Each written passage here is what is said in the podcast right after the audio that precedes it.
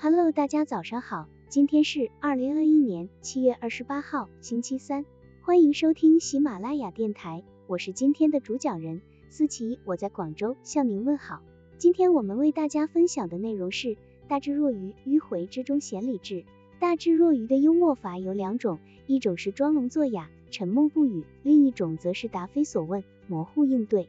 这两种方式都是一种智慧的体现，对一些不合理的要求、无法做到的要求，或自己不愿意允诺的要求，本来是应该拒绝的，只是由于人情关系、利害关系等，很难说出一个不字，这时就需要我们装聋作哑。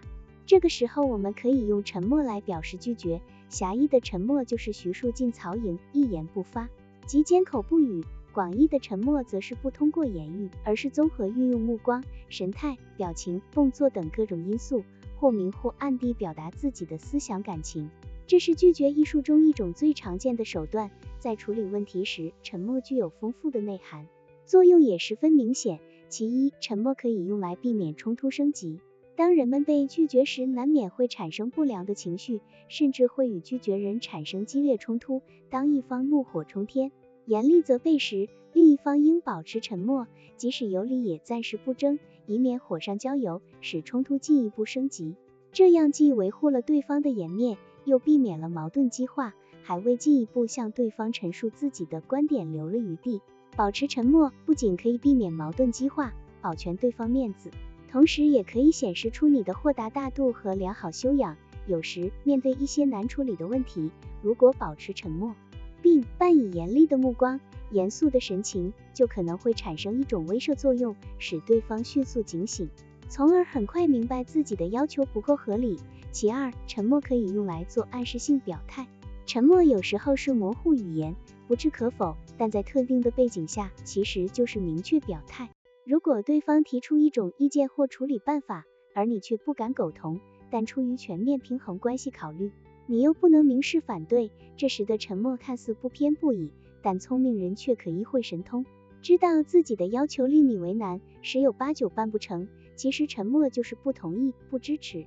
此时彼此心照不宣，也不用固执己见，伤了和气。在某些场合，对对方的提问，不管做出怎样的回答，都于己不利。这时不妨佯装没有听见，没有看到。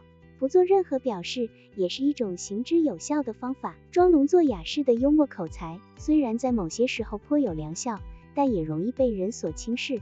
有的时候，采取一种答非所问、话不投机的做法，比光是沉默来的更有效。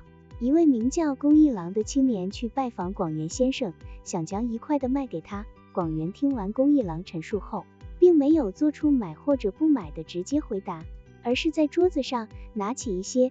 类似纤维的东西给公一郎看，并说：“你知道这是什么东西吗？”不知道。公一郎回答：“这是一种新发明的材料，我想用它来做一种汽车的外壳。”广元详详细细的向公一郎讲述了一遍，谈论了这种新型汽车制造材料的来历和好处，又诚诚恳恳的讲了他明年的汽车生产计划。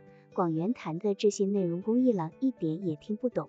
摸不着头脑，但广元的情绪感染了公一郎，他感到十分愉快。在广元送公一郎出门时，他顺便说了一句：“我不想买那块地。”遇此说比，含蓄迂回的表达。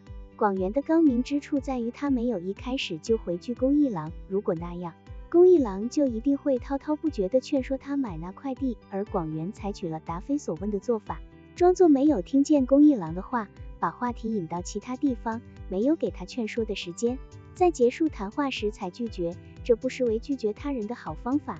广元的说话看似是一种糊涂的幽默，但正是于中蕴藏着大智慧。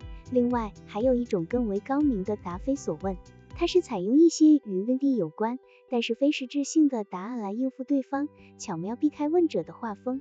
使用答非所问的方法能轻松搞定一切，因此我们常会用上它。然而，虽然它用法简单，但如果仔细想想，这招实在不值得推荐。这招容易使对方不悦，甚至会被人认为你是一个随随便便、马马虎虎的人。再说，别人会请你帮忙做的事，多半都是非做不可的事。因此，在他对你死心，转而去找其他人帮忙之前，要一直忘记，似乎也不太容易。不过，不管是真忘还是假忘，在社交场合里，像这种忘记委托的人。其实还真不少。总的来说，装傻充愣是最常见的拒绝的办法之一。傻所掩盖下的是一种圆融大智、迂回之道。我们在社交中所需要的正是这样一种幽默口才之术。好了，以上知识就是我们今天所分享的内容。如果你也觉得文章对你有所帮助，那么请订阅本专辑，让我们偷偷的学习，一起进步吧。